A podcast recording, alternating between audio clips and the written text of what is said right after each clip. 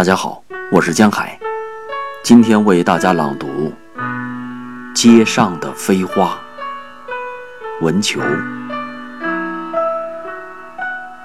我在街上触目惊心，为一朵自由飞花，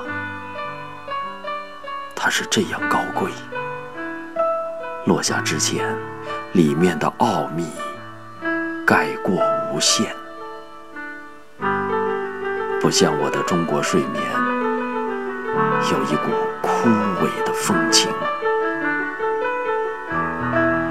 角落里歌声涌现，乞讨者晃过我的灵魂。他们也如此自由，比那自然风光更具威胁。